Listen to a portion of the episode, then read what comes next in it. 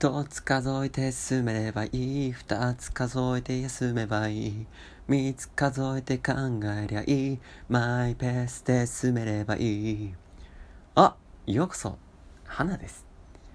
突然ですがあなたは休むのが得意ですか？え不得意？あんまり休めない？いやいやいや休めばいいじゃないですか。休んじゃえばいいんですよ。なんか悪魔のささやきみたいになってますけど。あのあなたは休んでもいいんですよ。手を止めてもいいし横になってもいいんですよ。サボってもいいんですよ。好きなことだけやっていてもいいんですよね。休んじゃいけないっていうのはそもそも不自然なことなんです。自然界にはリズムがありますよね。雨の日があって晴れの日があって曇りの日があって雪の日がある。だからあなたも一定じゃなくてもいいんですよ。止まってもいいんですよね。心が曇り模様でもいいんですよ。雨が降っていてもいいんですよね。そのことをまずあなた自身に許してあげてほしいんですよ。受け入れてあげてほしいんですよね。あなたの心は曇り模様でも晴れ渡っても雨でも雪でもいいと。他の誰でもないあなたのために自分のためにそう思ってまずあげてほしいと思うんですね。休んでもいいんですよ。立ち止まってもいいんですね。ここで僕があなたの代わりに伝えてあげます。もっともっと休んでもいいんですよ。休んだっていいんですよ。いいですか？わかりましたか？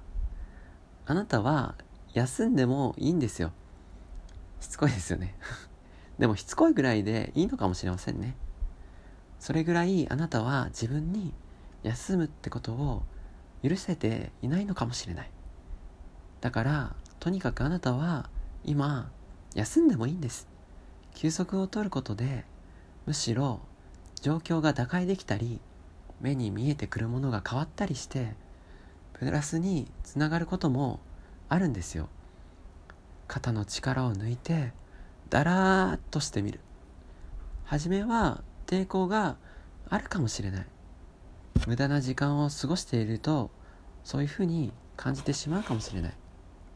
だからこそ中途半端な気持ちじゃなくてその時間だけは本気で休もうって決めて他のことは考えずに本気で休むんです。そういう休みも大事なんです。自分がどのようにすれば休めるのかっていう方法を知ることも大事なんですね。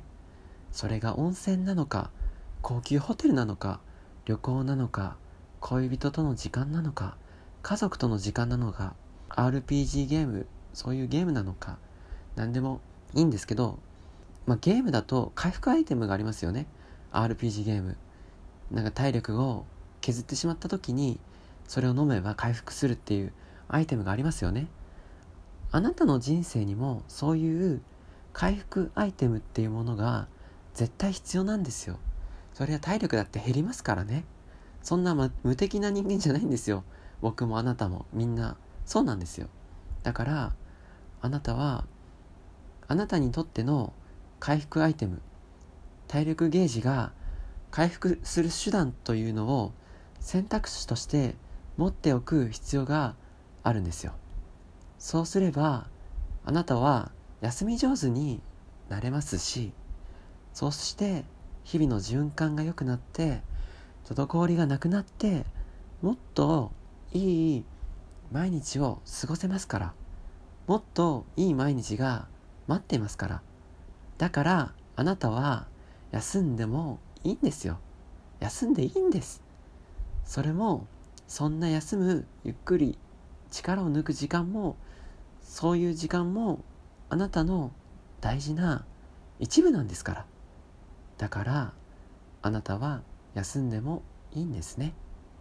ということで今回は休むことについて話してみました。最後まで聞いてくださりありがとうございました。